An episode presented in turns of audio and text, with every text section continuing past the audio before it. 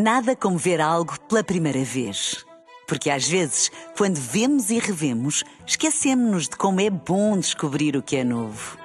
Agora imagine que viu o mundo sempre como se fosse a primeira vez. Zais. Veja como se fosse a primeira vez. Na rádio, no digital, em podcast. Música para sentir, informação para decidir.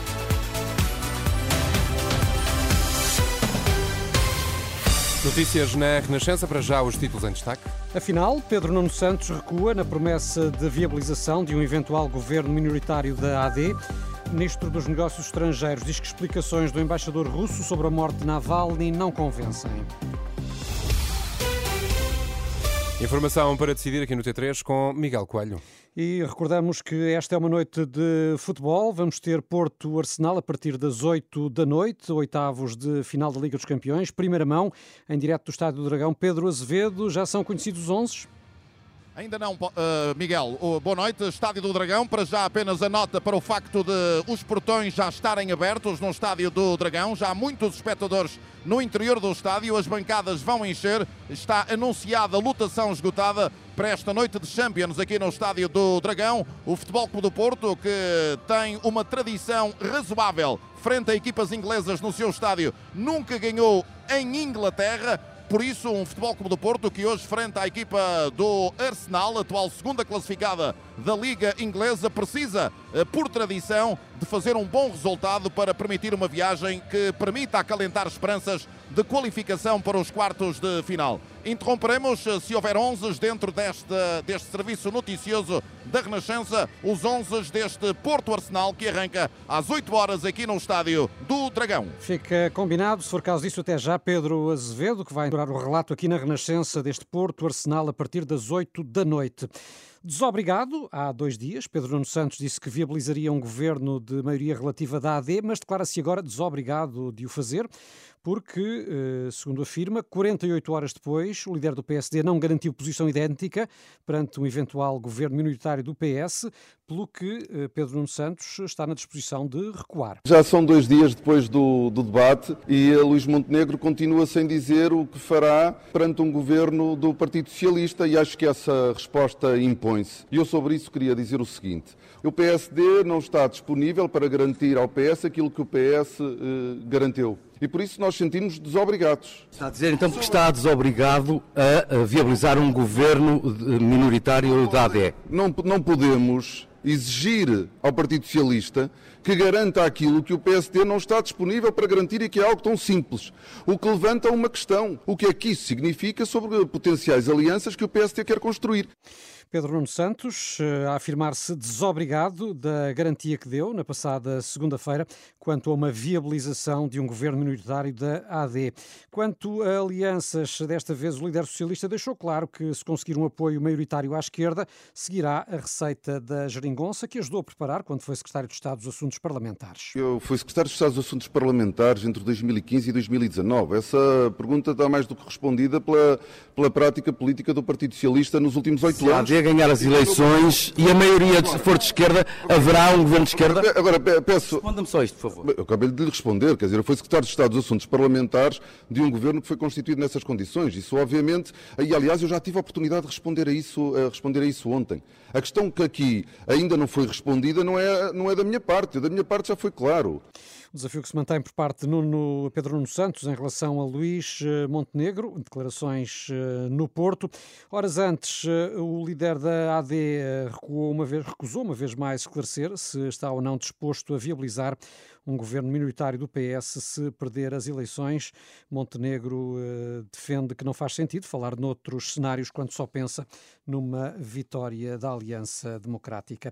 A Câmara de Lisboa aprovou hoje uma moção do PS para instar Carlos Moedas a apresentar queixa ao Ministério Público sobre a manifestação de polícias junto ao Cineteatro Capitólio durante o debate entre os dois candidatos a primeiro-ministro.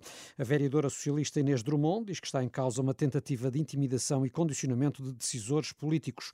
Moedas não esteve presente, mas o vice-presidente da autarquia, Filipe Anacoreta Correia, confirmou que não houve comunicação da alteração do local da manifestação dos polícias. A Inspeção-Geral da Administração Interna, a PSP e a GNR têm, entretanto, curso processos de investigação sobre a concentração de polícias junto ao Capitólio. E, entretanto, o governo português não ficou convencido com as explicações sobre a morte de Alexei Navalny. O embaixador russo foi chamado ao Ministério dos Negócios Estrangeiros, Miguel, mas considerou que as respostas foram insuficientes. As explicações do embaixador da Rússia não eh, esclareceram nem convenceram o Estado português sobre a morte de Navalny. O ministro João Gomes Carvinho diz que o embaixador não foi capaz de fornecer os esclarecimentos pedidos sobre a morte do opositor russo. Uma declaração feita por Carvinho no Rio de Janeiro, à margem de uma reunião do G20, onde eh, o ministro disse que, infelizmente, a resposta do lado russo foi perfeitamente insuficiente. Navalny foi um dos principais opositores do presidente da Rússia, Vladimir Putin, morreu na passada sexta-feira numa prisão do Ártico. Nesta edição das sete temos o comentador da Renascença, Henrique Monteiro. Henrique, boa tarde. Henrique Monteiro, boa tarde. Boa tarde. A morte de Navalny é vista por muitos observadores como um sinal de que o Kremlin eh, estará disposto a tudo, dois anos após o início da guerra na Ucrânia, mas este tem sido, eh, em Portugal, um tema ausente da campanha eleitoral. Eh, não ouvimos nos debates falar em investimentos na defesa, nem no risco de uma confrontação direta da NATO com a Rússia. Como é que vês este facto?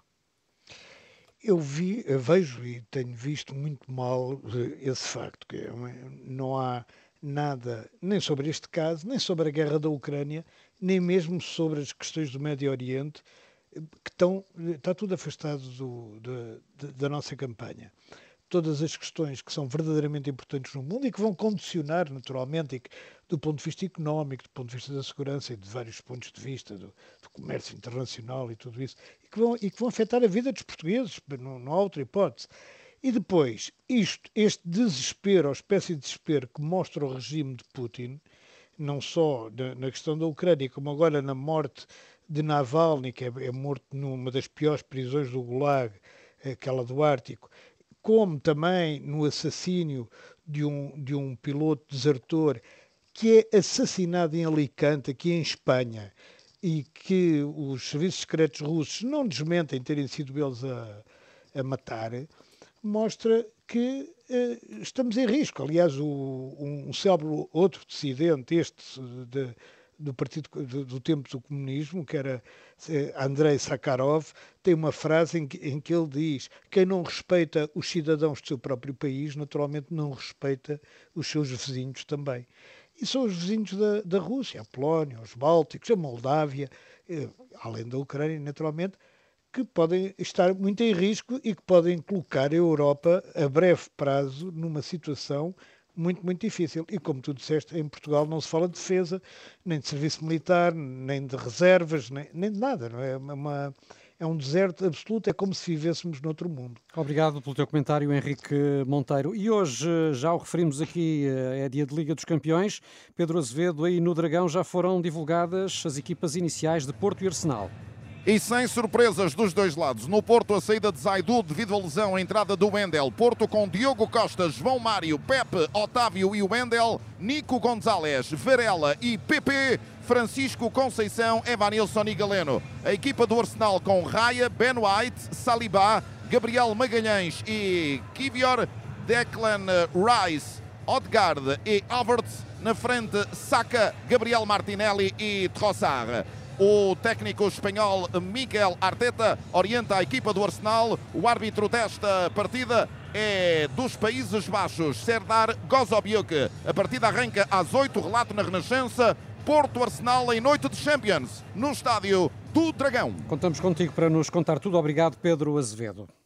As notícias da Renascença, já sabes, estão sempre em rr.pt. São agora 7 e. Nada como ver algo pela primeira vez.